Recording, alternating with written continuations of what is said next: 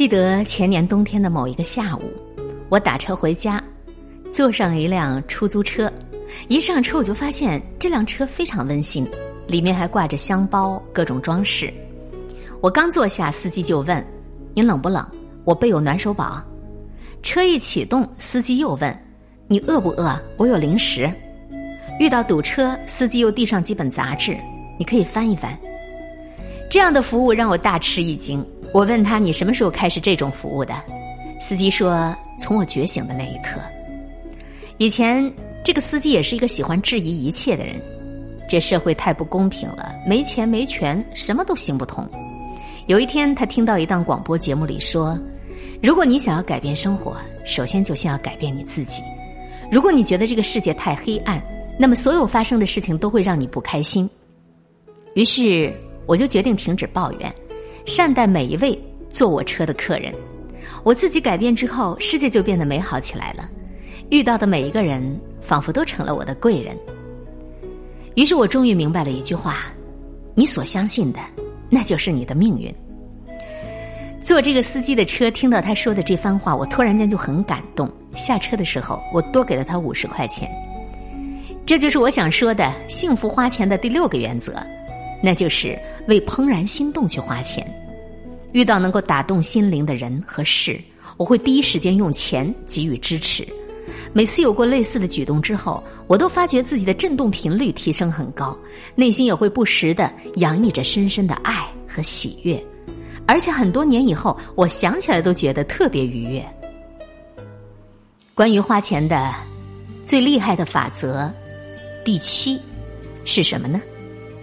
培训师 Angel 身材很好，好到很多超模都自惭形秽。他不仅身材好，而且气质也特别好。他走过来的时候，远远的，你就会被他出众的气质征服。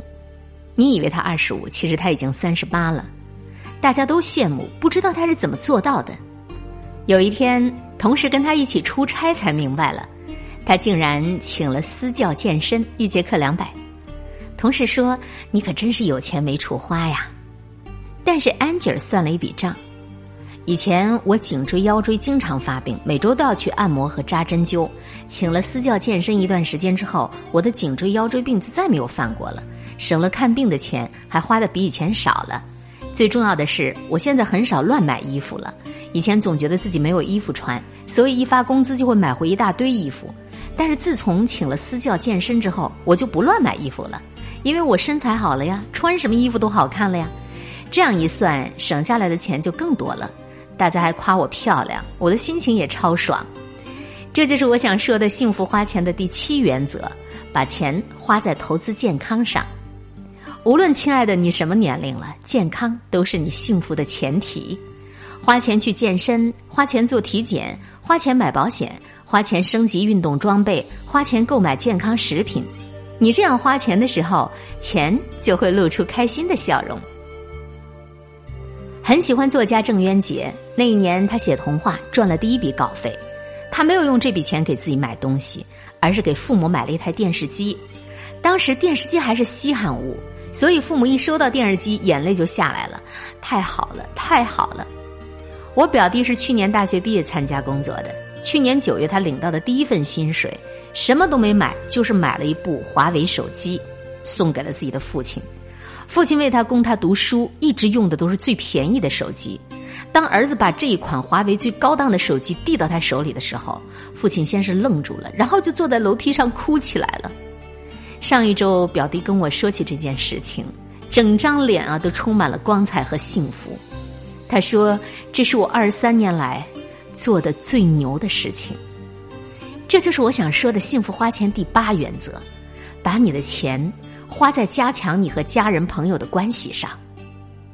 亲密关系是幸福人生最重要的元素之一，所以经常给父母买点礼物，经常花钱增加一些婚姻的仪式感，偶尔的请朋友吃一顿饭，这都是会增加你幸福感的事情。美国科学杂志证明。把钱花在家人朋友身上，会比花在你自己身上更让你觉得幸福的。一位朋友最近很苦恼，他老爸退休之后得了抑郁症。他老爸以前是个小干部，除了上班就是应酬，一退休不应酬了，这生活一下就找不着北了。与此相反，和老爸同时退休的老妈，退休以后日子过得特滋润，因为她有一个爱好养花儿。退休以后，他的时间变得充裕了，隔三差五就跟朋友逛花市，把家里的花养的那才叫个漂亮。人也越活越年轻，越活越漂亮。朋友感叹道：“生活呀，有没有一点爱好，还真是不一样啊！人生要快乐，有三件事情最重要：有一份不错的工作，有一个持续的爱好，有一个可心的爱人。这就是我想说的幸福花钱第九个原则：投资你的爱好。很多人舍不得投资啊，更舍不得为自己的爱好投资，殊不知投资爱好。”是最让你的钱开心的事情之一。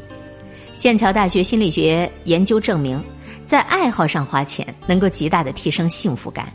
把钱花在爱好上，能够体现自我价值。它和找到适合工作和拥有挚友一样，对自我感受至关重要，能够给人带来极大的幸福感。所以，一个人一生总得有个爱好。如果你没有一点爱好，我只能说，赶紧。投资一个去吧。